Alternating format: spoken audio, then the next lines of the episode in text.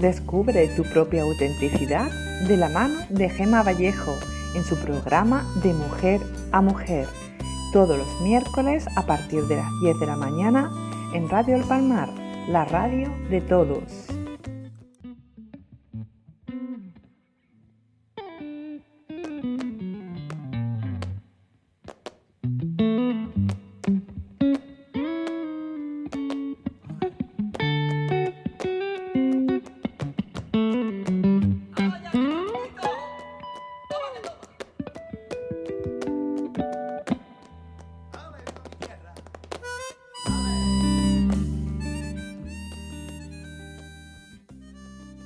Estáis? Mi nombre es Gema Vallejo, desde la radio El Palmar, eh, retransmitiendo en este tercer programa de Mujer a Mujer. Hoy tenemos a una invitada muy especial, a Ruth Sagrera, que dentro de muy poquito nos va a estar hablando de ecofeminismo y de otras muchas cosas más. Muchas gracias.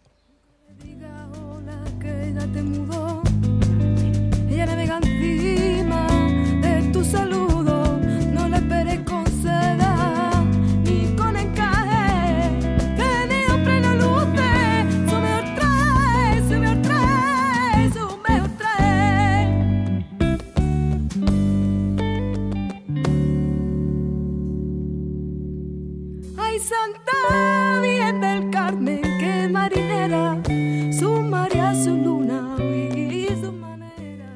Buenos días, Ruth. ¿Qué tal? ¿Cómo estás? Hola, Gema. ¿Qué tal? Muy bien, muy feliz de estar aquí contigo. Muy bien. Bueno, em, la primera pregunta que te quería hacer, creo que es una pregunta compleja, pero que estás preparada para contestármela. ¿Quién es Ruth? Ese es un mantra que repetimos muchas veces, ¿no? Who I am, que yo lo digo en inglés, ¿no? Ese hashtag también podemos utilizar.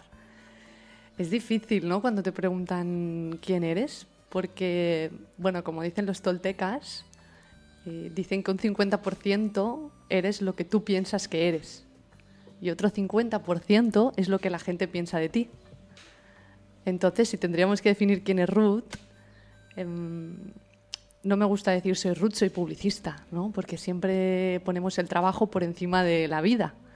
Y al final soy Ruth, eh, soy una persona feliz, soy una persona que estoy en vida, que estoy disfrutando de la vida, que me gusta mucho la creatividad, me gusta mucho trabajar eh, la visibilidad de diferentes proyectos, la comunicación, dar voz a otras personas que, que están preparadas para darnos un golpecito muchas veces en esta vida.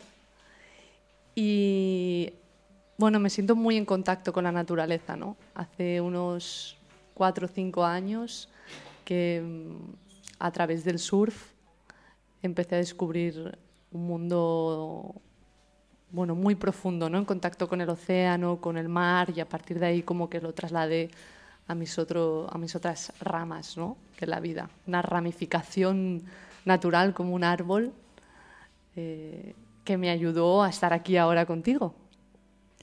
Y ese contacto con la naturaleza también tiene mucho que ver con un reencuentro con nuestra propia feminidad. Dices que hace cuatro años que empezaste a conectarte más con la naturaleza. ¿Qué edad tienes, Ruth? Yo 29. ¿Tienes 29 años, Ruth? 29 años. No sabía, Ruth. Me echabas 45. a lo mejor, 45 no, pero... A lo mejor tengo muchos años más, ¿no? Yo tengo un amigo mío que siempre me dice que tú debes tener 120, 130 años, ¿no? Has vivido muchas vidas para estar hablando aquí así. Y seguramente sí. Tendríamos que hacer una retroinspección. Eh, Increíble. Pero sí. Bueno, siempre hay un... Los 25, ¿no? Que parece que ya puedes soltar todas esas proyecciones que que han hecho los demás de tu vida, ¿no? Tus padres, tu entorno. Ya es una, una edad en la que, bueno, supuestamente ya sales de estudiar, entras al mundo laboral y al final la entrada al mundo laboral puede ser una entrada al mundo laboral o puede ser un renacer. Puede ser el primer momento en el que te sientas contigo mismo y dices, bueno, si hasta aquí he sido lo que han proyectado de mí, ahora qué quiero ser, ¿no? Entonces, tú en tu caso Mm, parece que te llamó, ¿no? La Pachamama y dijiste, mm, yo quiero conectarme con esto. Sí, yo quiero ser salvaje, ¿no? Yo quiero volver a mis raíces, quiero encontrar de dónde vengo, ¿no? Que siempre dicen que son las dos preguntas que nos tocan más al ser humano, que es de dónde vengo y hacia dónde voy. ¿no? Que, de cuáles son mis raíces, cuál de, de, dónde procedo, eh, cuál es mi cultura, con qué patrones y valores me han enseñado, el por qué, ¿no? indagar en ese descubrimiento personal que empiezan a abrirse campos que a veces no puedes ni cerrar, ¿no? que a veces te parece que, que te inundan, ¿no? pero ese es un poco el efecto océano. ¿no? a veces parece que te ahogues, pero encontrar la calma en muchos aspectos te hace ver hacia dónde vas. Y también es curioso, Ruth, porque a veces eh, echar raíces y mirar hacia dónde vas eh, suele ser lo mismo. Quiero decir, cuanto más hacia la raíz vas, más sabes hacia dónde vas. Es muy curioso. Totalmente. Es, yo creo que es un proceso de vida. ¿no? Un poco en, eh, un poco mi filosofía de vida, sí que ahora hablaremos de ecofeminismo, va un poco relacionado con eso, ¿no? El vivir. suena muy mal el no trabajar, ¿no? Pero cuando dices, no, es que yo ojalá no tuviera que trabajar. Sí, sí. ¿no? Porque viviría. Y ese vivir es hacia dónde vas. Sí. Y bueno, Ruth, esto de echar raíces me conecta mucho con, con cómo te he conocido yo, ¿no? Que es a través de un proyecto maravilloso, precioso, que quiero que nos hables de él, Semillero Project. Eh, eres cofundadora junto con nuestro gran amigo Álvaro Avión. Te mandamos un besito, Alvarito. Eh, cuéntanos un poquito, ¿cómo surge ese proyecto? ¿De dónde nace? ¿Qué, qué, qué, le, qué le pasa por el cuerpo a esa Ruth para crear lo que has creado? Em, nace de una, revolución. de pensar que crear una huerta es un acto revolucionario, es un acto de ir en contra del sistema, es un acto de amor, un acto de valentía, un acto de valor, de hermandad, de comunidad, que eso es Semillero Project. Eh, nuestro proyecto nace, bueno, gracias a mi querido Álvaro, que es mi hermano, y que he reconocido en él ¿no? una alma que seguramente nos hemos encontrado en otras vidas y que de repente aquí desde el primer momento conectamos y sentimos que teníamos que hacer algo, ¿no? que teníamos que pasar a la acción. ¿no? Porque muchas veces estamos em, siempre conversando sobre una filosofía, sobre unos valores de vida, pero nos cuesta llevarla a la acción. Y con eso hicimos, con el semillero, hicimos un, un experimento, al final era una burbujita eh, para probar si funcionaba, si no funcionaba, pero es una comunidad aquí en el Palmar, donde tenemos un huerto permacultural que es el eje de toda la comunidad y que a través del huerto, pues, aparte de aprender a maneras de autoconsumo, de productos de temporada, de diferentes plantas, biodiversidad, infinidad de bichos que nos hacen un montón de funciones, además lo trasladamos a la vida, ¿no? Compartimos un momento entre todos y, aprendemos de las plantas, ¿no? Que al final es un poco también filosofía Tao, que es como el no hacer. El Gu Wei. Mm, el Gu Wei. Eh, el dejar que la planta crezca, ¿no? El dejar que nuestra vida crezca y que muchas veces no tenemos que tomar decisiones ahora o pasar a la acción ahora, sino que el huerto te enseña a esa pausa, ¿no? Ese sol, esos rayos en el momento en concreto, en cuando tenemos que plantar ahora, por ejemplo, con el calendario lunar, ¿no? El martes y el domingo es día de siembra en el calendario lunar y nosotros sembramos ese día. No hace falta buscar mil momentos para sembrar, sino que hay un día en el que tú puedes hacerlo.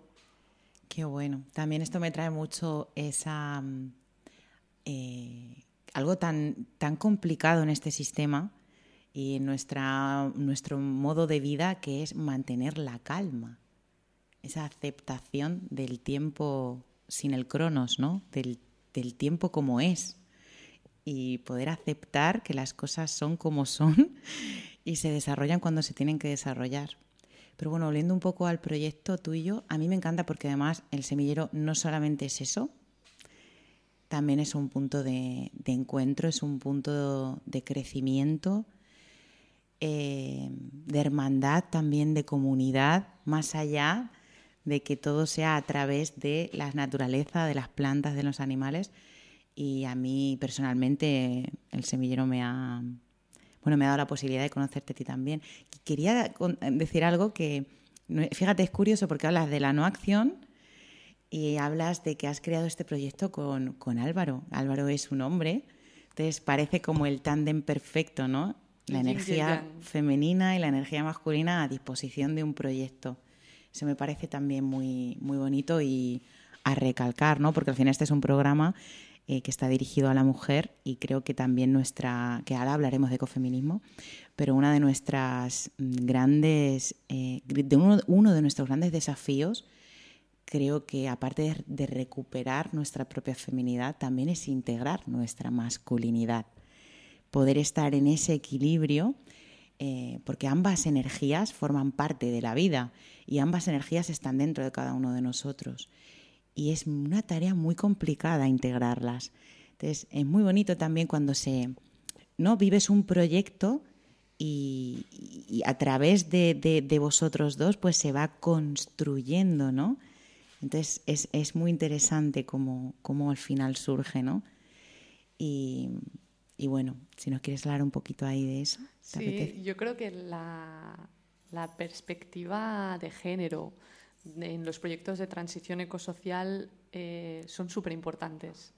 Porque si queremos cambiar el sistema, si queremos sobrevivir a un colapso, si queremos eh, cambiar los patrones que nos rigen, ¿no? que nos hacen ver unas formas de vida, nos hacen juzgar, unas maneras de pensar, tenemos que cambiar eso, tenemos que cambiar esa perspectiva de género.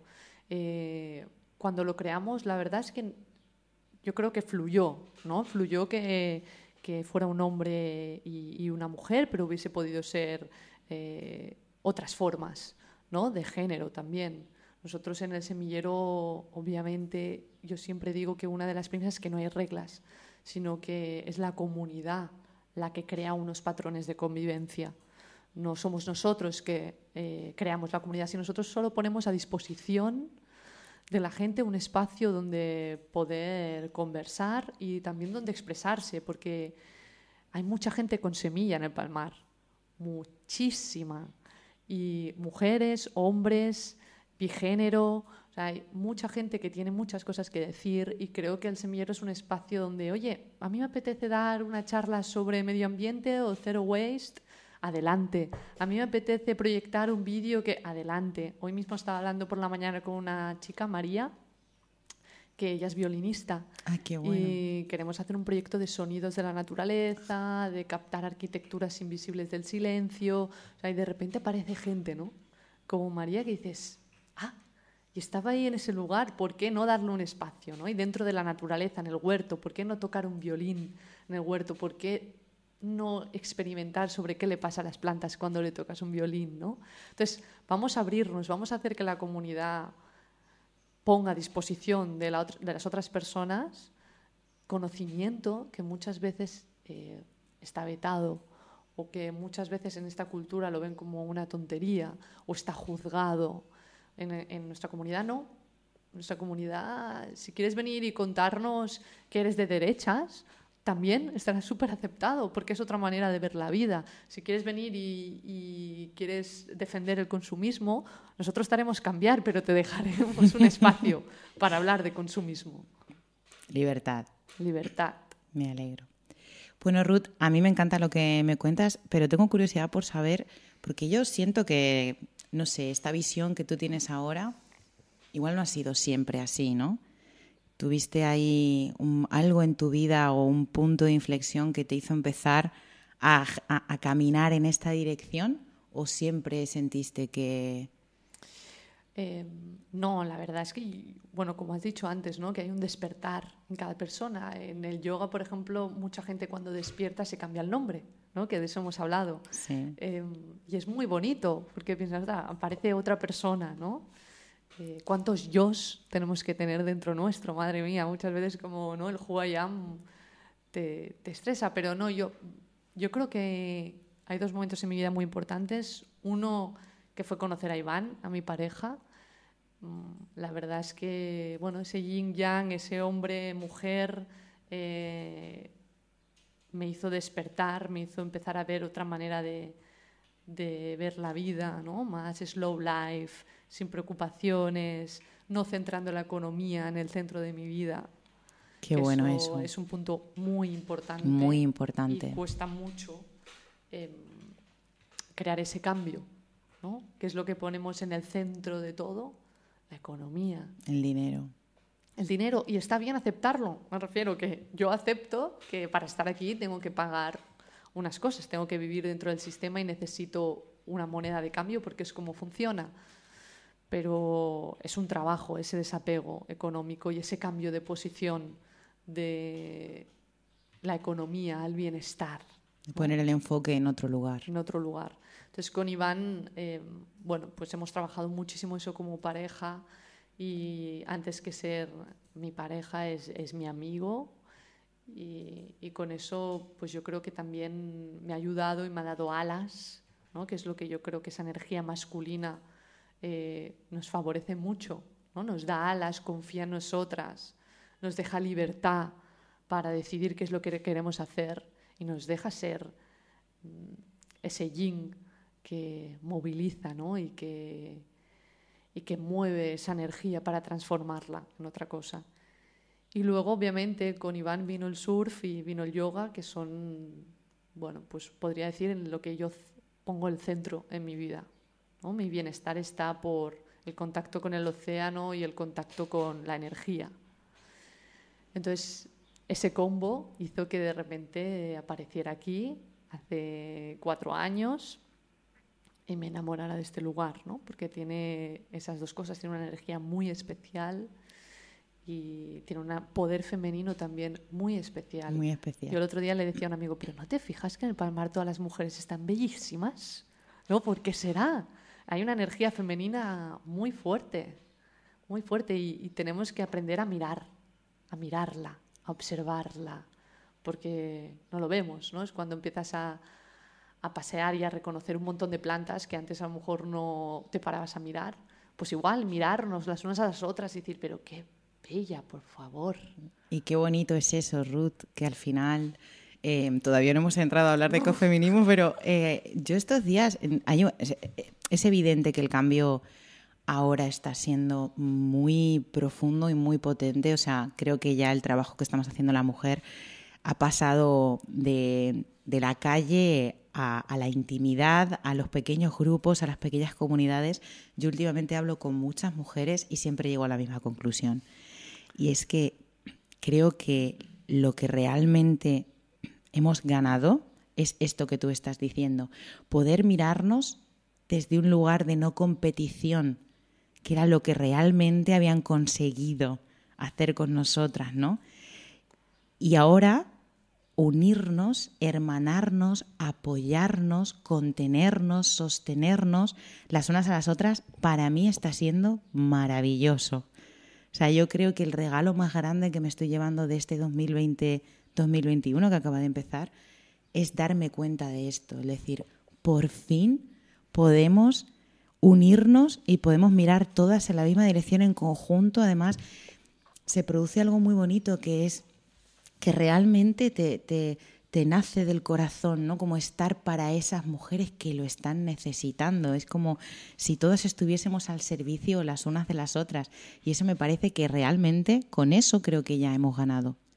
Hemos ganado muchísimo. La competencia, ¿no? Eh, algo que nos viene obviamente cultural, esa cultura también capitalista, esa cultura económica de es mejor ser más, porque si eres más, si eres más que la otra persona, vas a llegar más lejos, ¿no? Y entre nosotras el ser más eh, nos ha colapsado, nos ha dividido. Eh, siempre, cada, yo supongo que habrá muchas mujeres que nos escuchen que pensarán que siempre han tenido una amiga que quería vestirse más provocativa para que la mirara más, no para ella, no para nosotras, para que la miraran más, porque el ser más era mejor. Y por la necesidad, esto lo quiero decir, porque teníamos la necesidad también de ser elegidas y nos hemos amado a nosotras mismas a través del otro. O sea, si el otro nos elegía, nosotras éramos dignas de amor. Si el otro no nos elegía, no éramos dignas de Qué amor. mal, ¿no? Me voy a casa porque hoy no he, liga- hoy no he ligado. ¿Cuánto ¿no? daño ha hecho Disney? ¿Cuánto bueno, daño? Disney Totalmente. muchas cosas más, ¿no? Totalmente. Pero de ahí eso, ¿no? El- la necesidad de que nos quieran para nosotras querernos. Primero que nos quiera el otro. Si el otro nos quiere, todo bien. Pero si el otro no nos quiere, no me puedo querer, ¿no? Y necesito re- sobresalir por encima de las demás para, para gustar, para, para que me elijan a mí, porque necesito saber que puedo ser amada. En realidad hay muchísimo que trabajar ahí, muchísimo. Y hay una parte muy importante también, que es la religión, ¿no? Nosotros venimos de la religión cristiana y, y de una figura de Jesús, de María Magdalena, que es importante también estudiarla, porque venimos de ahí, porque son nuestras raíces, porque hemos de reconocerlas.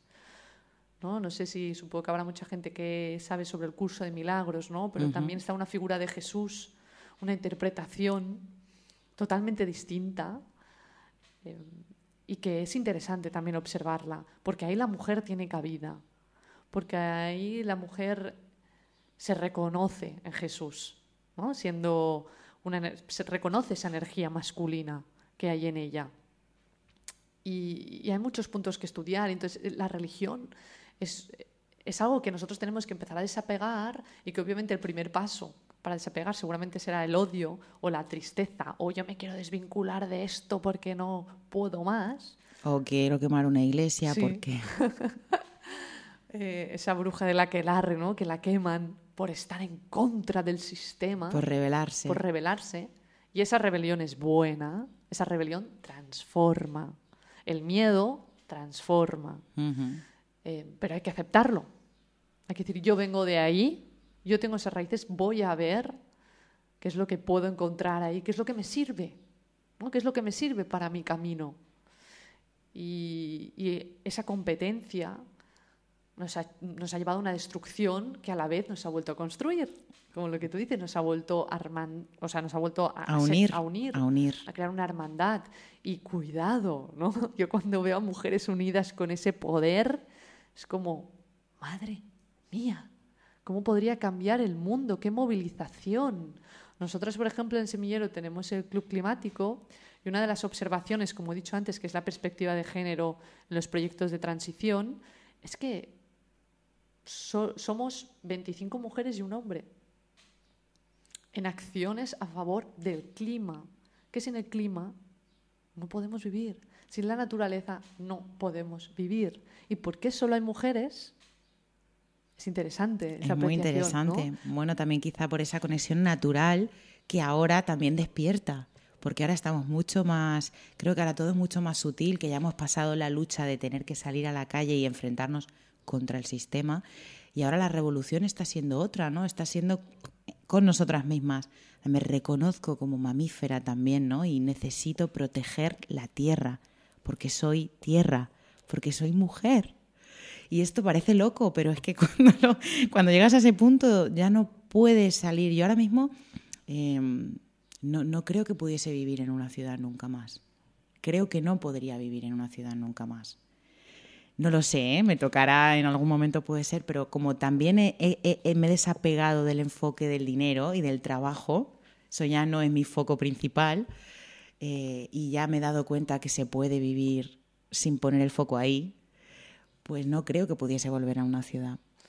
Es difícil porque la energía de ciudad mueve una energía capitalista, patriarcal, ecocida, eh, de destrucción de la naturaleza, de extracción de, de recursos naturales, De desconexión del cuerpo. de desconexión del cuerpo, pero a la vez se están creando muchos proyectos en ciudades de cohesión de barrio, que es una de las transformaciones ecológicas más importantes. Al final la transformación no es pensar en el mundo, sino es pensar en el municipio, en la localidad, que ahora más que nunca con la COVID eh, lo reconocemos, que es el municipio, que es la localidad, que es la comarca, ¿no? Porque Que es el vecindario, provincia- hasta dónde llega Barbate y Caños. Entonces es importante en los barrios eh, esa movilización. Y en Barcelona, por ejemplo, que yo soy de ahí, se, está sucediendo. Ahora, por ejemplo, van a hacer, em, así le echo una mano a mis amigos de Conector, que es otro proyecto también de agricultura sostenible en Barcelona, y ellos van a hacer agricultura 48 horas y van a hacer 48 horas de agricultura en medio de la ciudad.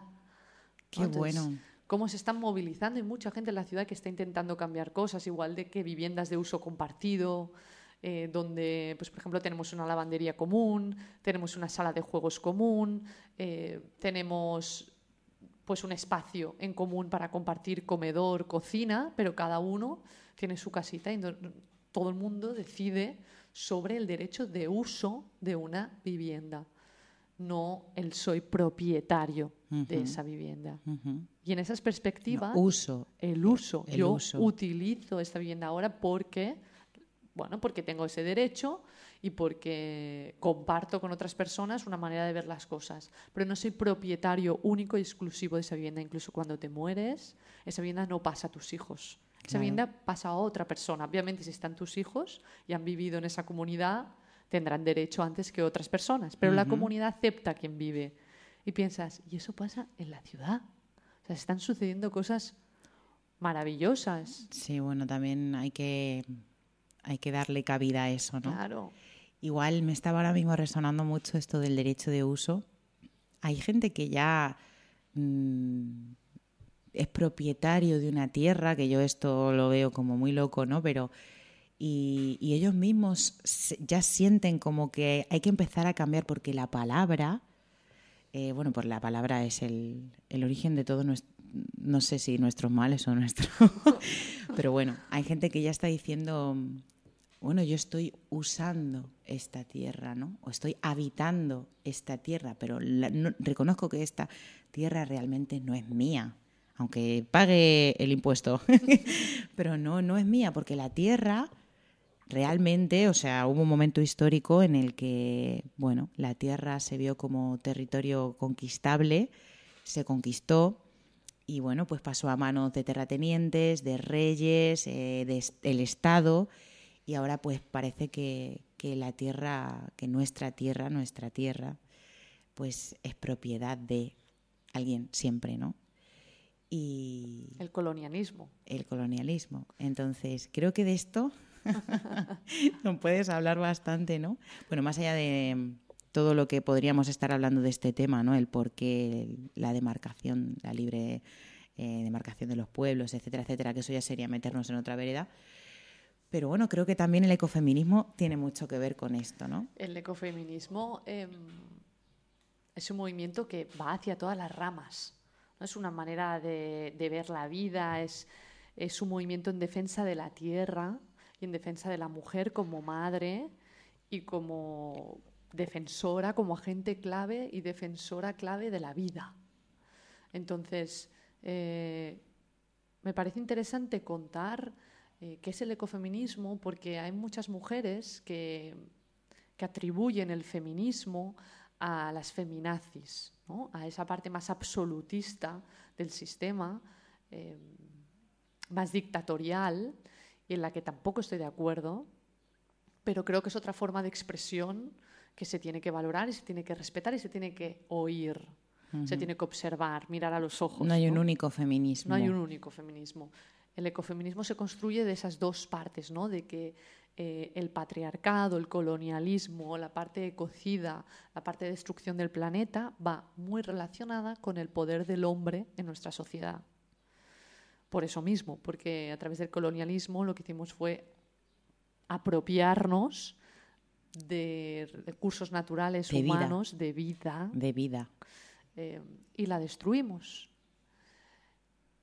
Eso se convirtió en un capitalismo feroz, donde la mujer no tenía cabida, donde la mujer era una mujer recolectora, madre, eh, donde tenía unas funciones, yo no sé por qué le llaman básicas, porque al final son, unas funciones vitales, ¿no? importantísimas. Sin ellas, la sociedad no existiría, la reproducción no existiría.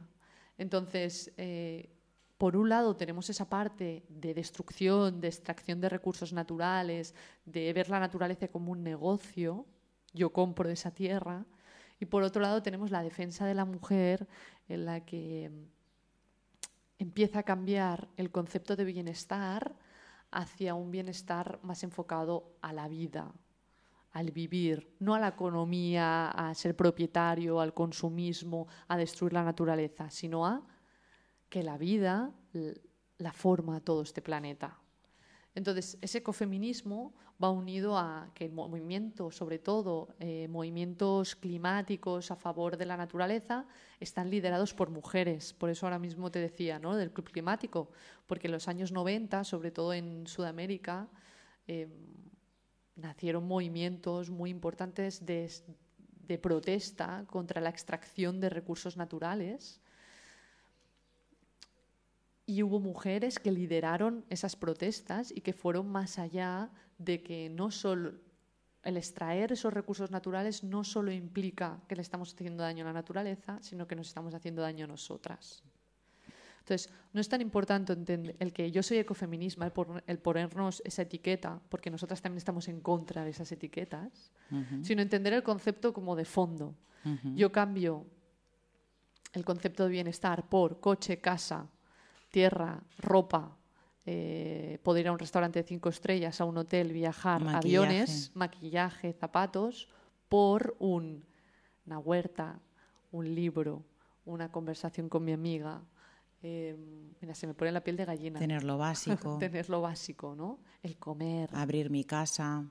El otro día leía un libro que se llama Tierra de Mujeres que mm, habla sobre la mujer en el mundo rural, ¿no? el dar visibilidad a esa mujer en el feminismo, porque ellas son como el eje. Y a una abuela de, del libro le preguntaban si tenía miedo vivir sola ahí con sus gallinas, con la huerta, que a mí me la han preguntado muchísimas veces, si tengo miedo de vivir en mi casa, quedarme sola. Y ella respondía, miedo hay que tener cuando no se tiene comida. Es el único miedo que tengo. Y yo tengo un huerto. y, tengo gallinas. ¿no? Ese es el único miedo que tengo. No, no, está clarísimo. A mí me llega mucho, Ruth, con todo lo que estás diciendo. Em, yo hace poco que lo vine reflexionando, ¿no? incluso antes de, que hubiese aparecido esta palabra en mi vida, el ecofeminismo. Era que al final, em, o sea, el, el capitalismo, ¿no? Que, es lo que tú dices, ha explotado todos los recursos a nuestro alcance, bueno, ha explotado el planeta en sí mismo.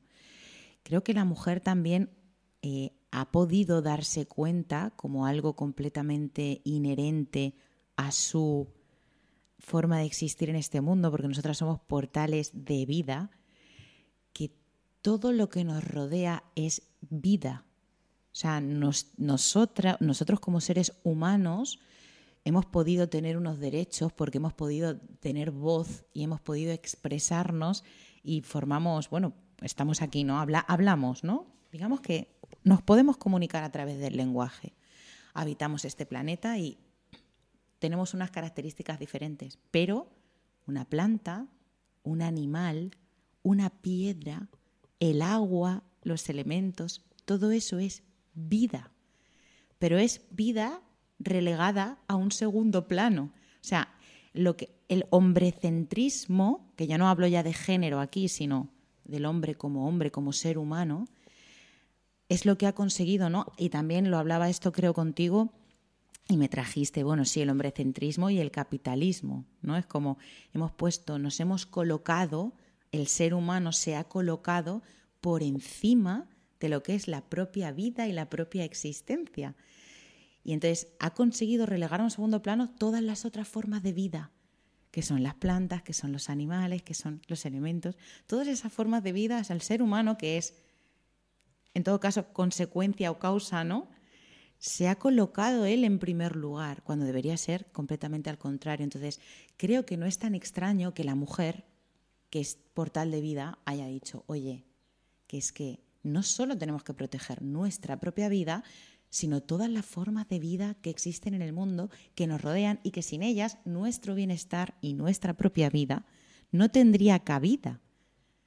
De hecho, no podríamos tener salud, pero esto ya sería otro tema a tratar, ¿no? No podríamos tener salud, aunque se encarguen las farmacéuticas y la medicina alopática de decirnos que la salud depende de, de una pastilla, del suero, de, de todo esto, ¿no? No podríamos tener salud si no tuviésemos naturaleza a nuestro alrededor. Entonces, creo también que el ecofeminismo mm, vino un poco a, contarnos esta historia, a decirnos, hola, se nos ha olvidado que nosotros no somos el eje, no lo somos, nos hemos colocado como eje, pero el eje es otro. Sí, sí, es cuando lo escuchas es como horrible, ¿no? Em, que hayamos podido hacer todo esto. Y somos una generación que nos ha tocado vivir en crisis y que nos tocará vivir en crisis. Ahora mismo estamos viendo una situación de crisis muy fuerte y para mí la respuesta es el ecofeminismo. Para mí la respuesta a esta crisis es el, ecofeminismo. Porque igual que um, el otro día veía el documental este de Netflix que se llama Seaspiracy, que es sobre el tema de la pesca industrial y masiva e ilegal. Igual que ellos eh, intentan acabar con otros mamíferos, otra vez la competencia, intentan acabar con otros mamíferos que, según ellos, se comen todo el pescado, no para comerlos, ellos no matan tiburones para comerlos, matan porque los tiburones se comen otros pescados que nosotros queremos comer. Entonces, ahí está la rueda, ¿no? Igual que nosotros ponemos esa competencia con otros animales, la ponemos con nosotros mismos. Entonces, eh, la única manera de cambiarlo es a través de la acción, es siendo conscientes cuál es esa cadena, qué implica una acción mía en este mundo ahora. ¿Qué implica coger el coche? ¿Qué implica coger la bicicleta? ¿Qué implica, mucho. dejar de comer carne? ¿Qué implica el no poner en el centro la economía? Tiene muchísimas implicaciones en la vida, en la naturaleza.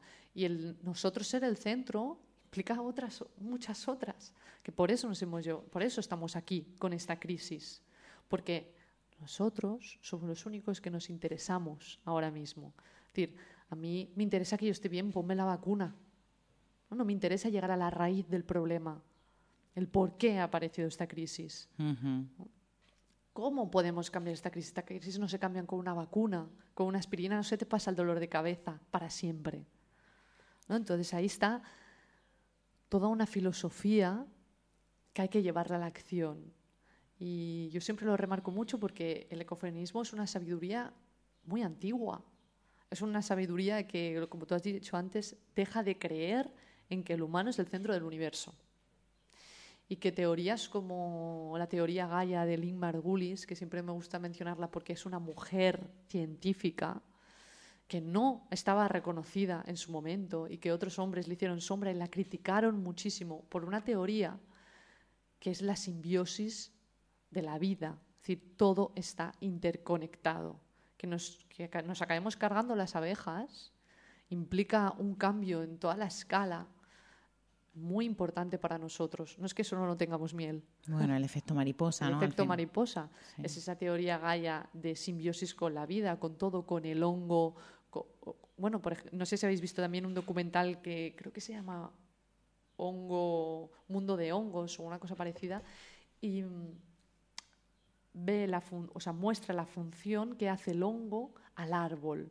Y como si el hongo desaparece, el árbol muere. Entonces, ¿cómo están todas esas raíces por debajo que nosotros no vemos? Porque parece que lo que no veamos no existe. Todo eso que nosotros no vemos, pero que está interconectado. Es una especie de, de, cables ¿no? que si saca chispa por un lado, por el otro lado también. Por el otro lado deja de funcionar ese enchufe. Entonces, esa teoría Gaia, que, que animo a leerla, Em, es una parte muy científica, pero tiene una parte muy de sabiduría de la vida, que es entender que todos somos uno. Y que todo es perfecto, y que todo es como debe ser. Debe ser. No hay que forzar ¿no? el ser, el who I am, ¿no? No hay que ser, no hay que forzar el quién soy, sino dejar fluir y ver qué es lo que nace en mí. Mm, que el Wu Wei también, ¿no? El Wu Wei. Porque el Wu Wei, el otro día hablaba con un amigo precisamente de esto, que claro, cuando tú escuchas filosofía no hacer, dices, bueno, pues aquí me quedo parado, ¿no? Y no, es, es, dejar ese espacio para que fluya lo que tiene que fluir y accionar también cuando, cuando fluye, ¿no? Claro, la, yo siempre digo, por ejemplo, en el Club Climático, eh, este proyecto que hemos hecho dentro del semillero es ese Huawei, es eh, la acción en el momento correcto, con un objetivo en concreto. En nuestro caso, por ejemplo, con el climático, aprovecho también que estoy aquí em, para ponerle un poco de conciencia al tema de los residuos. Es uno de los principales problemas, los residuos y el agua, aquí en esta zona del Palmar, en Caños, en Zahora, en toda esta línea de playa, es algo que se tiene que trabajar. Y que, se está en ello también. Que se está en ello. Y que desde el Club Climático lo que estamos haciendo es eh, llevando diferentes acciones para que seamos conscientes de ese residuo, de que ya no es el reciclar, sino es el no consumir. Entonces, consumir de forma consciente. o ir, por ejemplo, al semillero a, a coger la cestita. Claro, coger nuestra cesta de verduras. De verduras en vez de ir al supermercado y generar mm, una bolsa de plástico cada vez que. Una bolsa con bolsas de plástico cada vez que sacas la manzana de la, del plástico y el cartoncito, la fresa del plástico y el plástico, etcétera, ah, etcétera. Es horrible. Entonces, porque yo siempre digo, ¿por qué no a los niños en el colegio los llevan a un vertedero? ¿Por qué no les llevan donde verdaderamente acaba todo aquello que ellos tiran en una papelera, en una basura? Porque al final es como, no, esto se tiene que tirar a la basura, no tiene que estar en el suelo ya, pero ese contenedor, ¿dónde acaba? O sea, estamos llegando a niveles tan extremos que estamos comprando trozos de tierra fértil para cultivar, para almacenar basura. No tiene cabida, no tiene sentido que nosotros utilicemos algo que nos puede dar de comer para almacenar todo aquello que ya no queremos. Entonces, ahí hay una reflexión también que el ecofeminismo tiene cabida, que la mujer ahí entiende que el bienestar pasa por utilizar esa tierra como fértil y no por utilizar esa tierra como, un, almacén. Como un almacén de basura. De basura. Entonces, esa parte es súper importante. Y luego la otra es el agua. Como, muchos, como muchas sabéis, ya ha empezado a cotizar en bolsa y eso implica que se está agotando. Eso es una señal de que acabaremos sin agua. ¿Qué pasa cuando no tenemos agua? No solo a nosotros, no es que, ay, me voy a morir porque no tengo agua.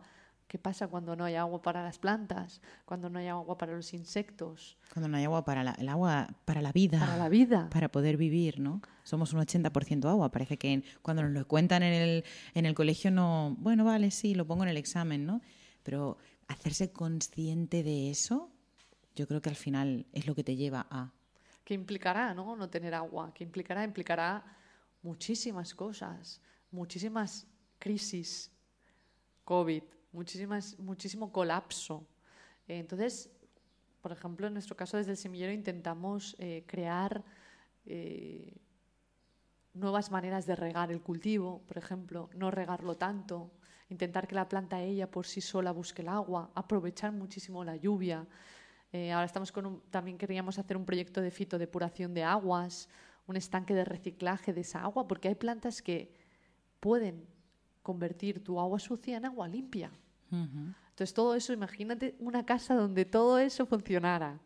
Ahí sí que no habría foco en el dinero. No, no habría foco en el dinero, que es cuando te preguntan, ¿y cómo lo haces no? para no vivir con tanto dinero? Bueno, es que si tú tienes una casa donde te puedes alimentar, donde puedes tener agua que todo el rato se recicla, donde puedes tener animales que te hacen la función de pues, si te dan huevos o, tienes ovejas que te comen las malas hierbas, donde tienes flores comestibles, donde la ropa que tienes es la que hay, me refiero, incluso puedes plantar cáñamo y hacer ropa si quieres, ¿no? Bueno, la comunidad al fin y al cabo. Yo tengo una amiga que la que entrevisté aquí, la primera entrevistada, que ayer lo hablaba con ella, toda la ropa que tiene no es suya, es de sus amigas qué, bonito sería eso, ¿no? También el decir, oye, mira, Gema, oye, Ruth, tal, ¿te interesa esto? Ya no me lo pongo, tal, ay, mira, me encanta.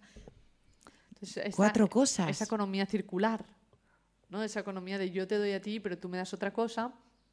Y sí, obviamente tiene que haber una moneda de intercambio. O sea, esa moneda de intercambio que sea para un intercambio real, que sea para algo provechoso, que tú lo utilices para decir, esto lo voy a utilizar para comprar X porque no tengo, no he encontrado a nadie que me lo pueda ceder o necesito, para, por ejemplo, necesito un motocultor para mover la tierra porque tengo mucho campo. Entonces, que sea útil ese intercambio de moneda. Entonces, aunque todo esto parezca una utopía, muchas veces piensas, hostia, llegar a eso es muy difícil, porque es verdad, es difícil porque vas en contra del sistema.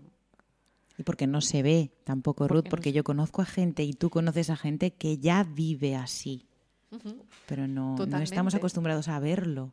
Y cuando lo vemos es cuando decimos, anda, se puede vivir así. Y yo, mira cómo he estado viviendo toda la vida, pensando que el dinero era lo único que me hacía falta lo único que me hacía falta. Y ahora me doy cuenta que es lo que menos me hace falta. Me hace falta, pero me hace mucha más falta el agua que el dinero. Me hace mucho más falta eh, el aire, poder respirar me hace más falta que poder comprarme pasta de dientes, aunque parezca una locura, ¿no? Además, la pasta de dientes la puedes hacer tú en tu casa, ¿sabes? Total, ¿no? Y, con Álvaro siempre decimos, ¿no? Mientras respires todavía estás a tiempo. Sí, además eso lo ponéis en las camisetas sí, también, también tenemos un merchandising que pone eso porque al final es una frase como de, ¿es verdad? ¿no? Estoy vivo, respiro, tengo, o sea, aún estoy a tiempo para cambiar las cosas. No, da igual que tengas 20, 30, 60 o 90 años, puedes cambiar las cosas. Entonces, en el semillero también intentamos que esa filosofía de compartir, eh, compartir el tiempo, que es algo también el cronos, ¿no? que antes hablabas que es algo que, que a nosotros nos han enseñado que hay que aprovecharlo, ¿no? Aprovecha, ¿qué has hecho esta mañana? Pues mira, me fui a la playa. Ah, entonces no has aprovechado la el día, hiperproductividad, ¿no? La hiperproductividad del capitalismo también. Y que en el semillero es como, tú ven, si te quieres sentar y estar aquí todo el rato sentada mientras otros hacen otras cosas, libre. Es tiempo, es muy importante para ti también. Entonces, ¿cómo cambiar el tiempo y pasarlo de un valor monetario a un valor de bienestar? El otro día venía una chica y me decía, es que quiero hacer otra actividad que no sea ir al bar a tomarme cañas. ¿no? Quiero ver que hay otras actividades que no necesito gastar dinero. Y es así. Por eso me vine yo aquí, Ruth, cuando dije, quiero que mi vida no sea poder eh, relacionarme con mi entorno en la mesa de un bar tomándome una caña, ¿no? Es, es, es heavy, ¿eh? Decirlo, es, heavy decirlo, ¿eh? Porque la verdad es que aquí tienes una predisposición de actividades de tiempo muy grande. no sabrás tú que ahora hago esto, ahora lo otro, ¿no? Es verdad, tienes muchísimas cosas para hacer, pero parece que cuando viene el invierno todo se paraliza, ¿no? Todo se suaviza y ya no hay nada que hacer porque los bares no están abiertos, porque no me puedo ir a comer unas, unas sardinas no sé dónde. Es decir, que al final la cultura esa del tiempo, de valorarlo, no como una parte económica, como un yo pago mi tiempo, sino como algo de vida, el ecofeminismo también lo pone en valor, porque quiere cambiar ese bienestar por un empobrecimiento energético. ¿Qué significa un empobrecimiento energético? Significa que no tengamos que necesitar tantas máquinas para que una optimización de recursos para que nuestra vida funcione. Sí, sí. Entonces, eh, yo siempre pienso que ese concepto es un poco negativo, el empobrecimiento energético, porque cuando se lo dices a alguien, muchas veces se siente como, ay, yo ahora me tengo que empobrecer, sacarme el móvil, sacarme el ordenador, mm, qué pobre, ¿no? Qué pobre voy a ser, voy a vivir como en otro país, no quiero, ¿no? Y todo lo contrario, tú te quitas todo eso porque entonces le pones valor a, otros recursos. qué bueno, Ruth. Em, bueno, estamos prácticamente acabando ya, nos queda un poquito. Y quería mm, decir algo que me parece también un poco como recalcable. Te podríamos estar hablando muchísimo más tiempo de un montón de temas que tienen conexión, porque al final todo esto me lleva a muchas otras cosas, ¿no? El masculino, el femenino, el capitalismo, el, el miedo inconsciente entre unos y otros, ¿no? El, como las altas em, sociedades o, bueno, los altos... Las altas esferas. Las altas esferas, que no me salía, gracias Ruth bueno, pues les interesa, ¿no? Ahora ellos van a morir y lo que les interesa antes de muertos es generar y generar y, generar y seguir generando, ¿no? Pero también quería decir algo que últimamente me nace como traer, ¿no? Porque parece que en esta, no me gusta llamar lucha, ¿no? Pero sí que creo que las mujeres hemos em, em, abanderado, ¿no? Una lucha por ser parte de todo lo que necesitábamos ser parte. Em, entonces, bueno, ahora parece como que siempre hemos estado no en guerra, ¿no? sino entre nosotras, con los hombres, etcétera, etcétera. Y esta palabra de feminismo eh, se le ha dado bastante connotación negativa dentro de la sociedad, ¿no? Entonces también me parecía interesante traerte, y esto lo quiero decir, para que nos explicases que al final el ecofeminismo no tiene nada que ver con la separación porque al final nos han enseñado como que el feminismo separa a unos y a otros, ¿no? Y sin embargo, eh, también has dicho, y bien dicho, que había muchas formas de entender el feminismo, ¿no? Yo creo que cada mujer tiene su propia forma de entender el feminismo, ¿no? Pero parece que lo que ha llegado, porque lo hablo mucho con hombres, ¿no? Es que ellos se sienten también un poco atacados y esta palabra feminismo parece como que está haciendo un poco de mella y parece como que es una palabra que ataca, que tiene una, una carga negativa y, y todo lo contrario, ¿no? Al final hay muchas formas de entenderla, pero lo que el feminismo, no, o sea, por lo que mm, no lucha, sino lo que intenta es la cohesión en vez de la separación. Y a mí me quería traer esto también y por eso también quería, quería entrevistarte a ti para, para dar voz a esto también. Oye, que no es lucha, no es separación, es simplemente, bueno, igual sí es lucha, ¿no? Porque queremos conseguir cosas, mejorar, mejorar, para mí mejorar, pero no es separarnos los unos a los otros, no estamos en contra del hombre, de la energía masculina, no, no estamos en contra de, estamos en contra de, de todo aquello que destruye y que no construye.